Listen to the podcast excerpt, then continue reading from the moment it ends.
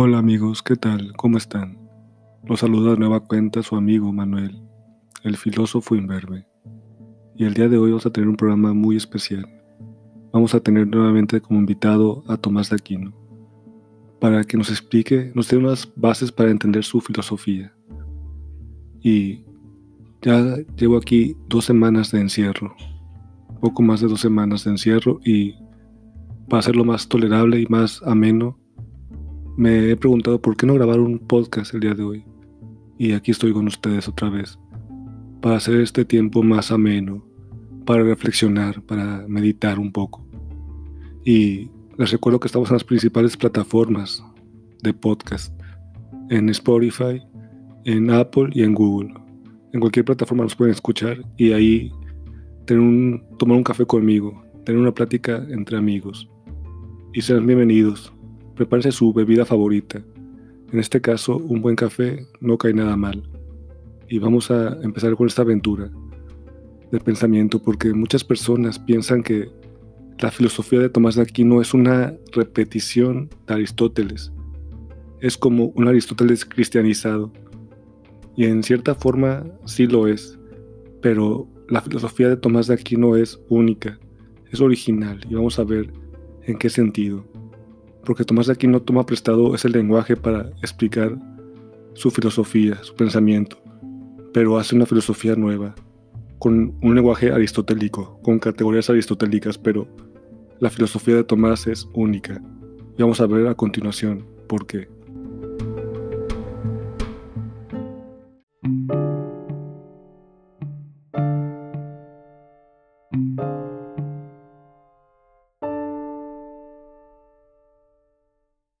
Continuamos en su programa de filosofía sobre Tomás de Aquino, y no pretendo ser tan ambicioso para explicar toda la filosofía de Tomás de Aquino en tan solo 10 o 15 minutos.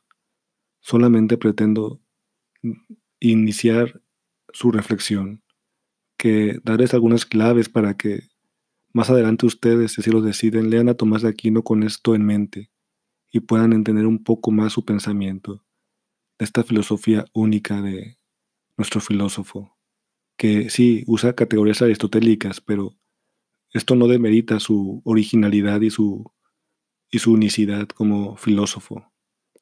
Y estas líneas de lectura son, vamos a ver tres.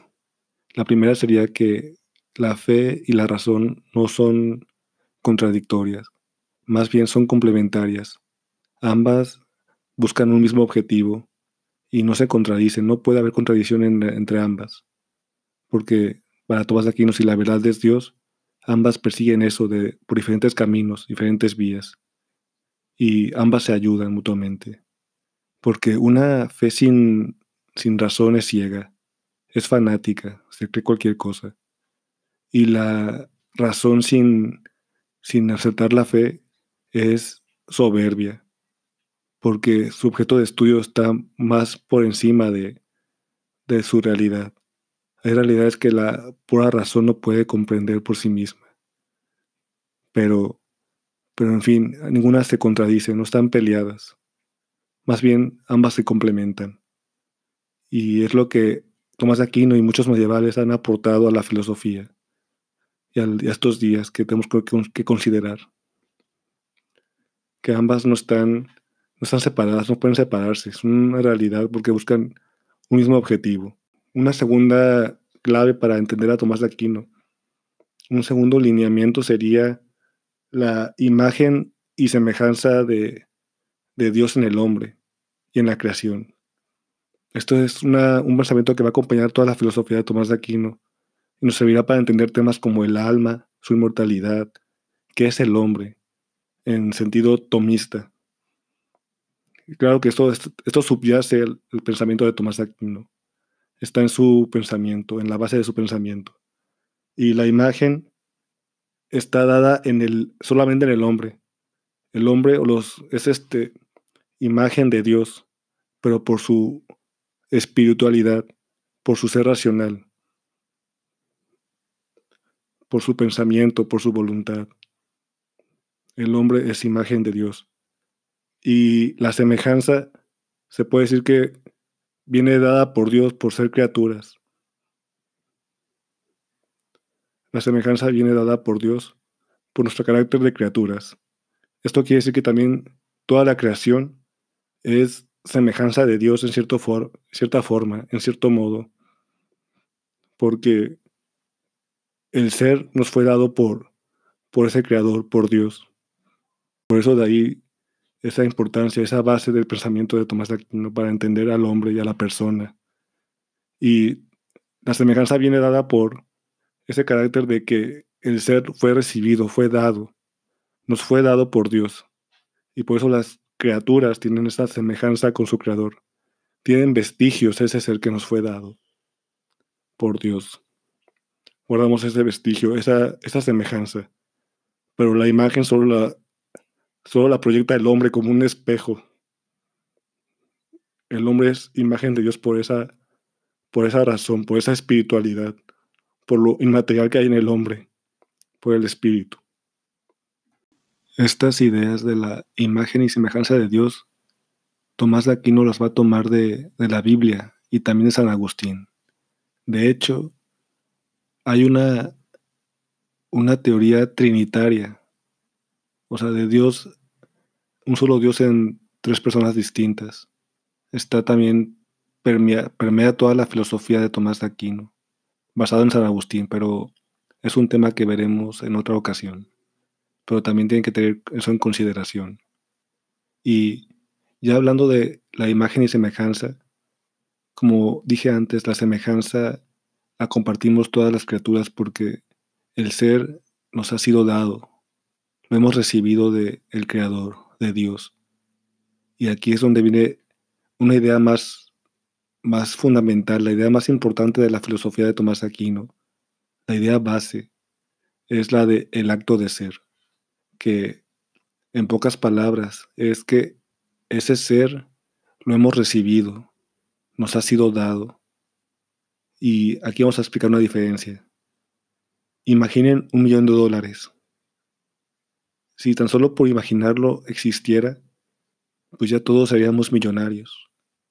Si, por solo imaginarlo o pensarlo, conocer su definición de algo, conocer la, definición, la esencia de una cosa sería suficiente para algo que exista, ya todos seríamos millonarios con solo imaginar un millón de dólares. Pero ese millón de dólares necesita un acto de ser, ser actualizado, recibir ese ser para ser real. Por eso, una mosca, una basura real, vale más en términos metafísicos, ontológicos, que un millón de dólares imaginario. Porque aunque lo conozcamos, sepamos su definición y lo que es, si no tiene ese acto de ser, si no tiene esa existencia, por así decirlo, no va a tener esa, esa realidad, no va a participar de el ser, no va a tener el ser. De cierta forma, el ser es participado, y este acto de ser es el primordial, es el pensamiento más importante, el descubrimiento más importante de Tomás de Aquino. También algunos aristotélicos van a decir que ya, ya está dicho eso en la metafísica de Aristóteles. Pero Tomás de Aquino le dio más cuerpo, por así decirlo, le dio más, más substancia, por así decirlo, en términos aristotélicos. Y esta es la gran aportación de Tomás de Aquino en la filosofía.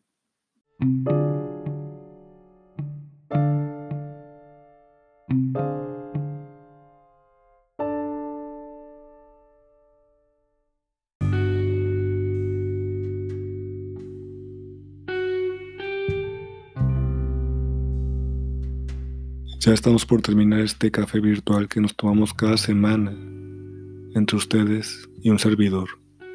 Y ha sido un placer grabar este episodio con ustedes. De manera virtual estamos juntos. No están solos, no estamos solos en esta situación. Como seres humanos estamos juntos y hay que ser solidarios. Tratar de ayudar a los demás en lo que podamos ante esta adversidad.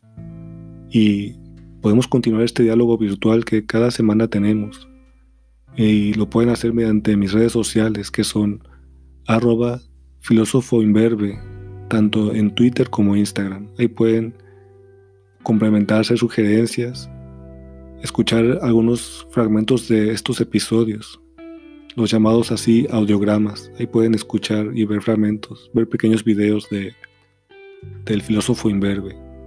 También asimismo pueden encontrar el blog que está en las notas de este, de este episodio, que lo pueden encontrar en Google como el filósofo imberbe o tecleando elfilósofoimberbe.blogspot.com. De cualquier forma, ahí pueden encontrar información complementaria para lo que han escuchado. Y ha sido un placer grabar este episodio con ustedes. Les recuerdo que sean pacientes y que no están solos, que toda esta adversidad va a pasar, nada es eterno. Y recuerden llevar esto con paciencia y calma, leer, reflexionar, hacer lo que ustedes gustan, tener tiempo para ustedes y su familia. Y disfruten esta semana.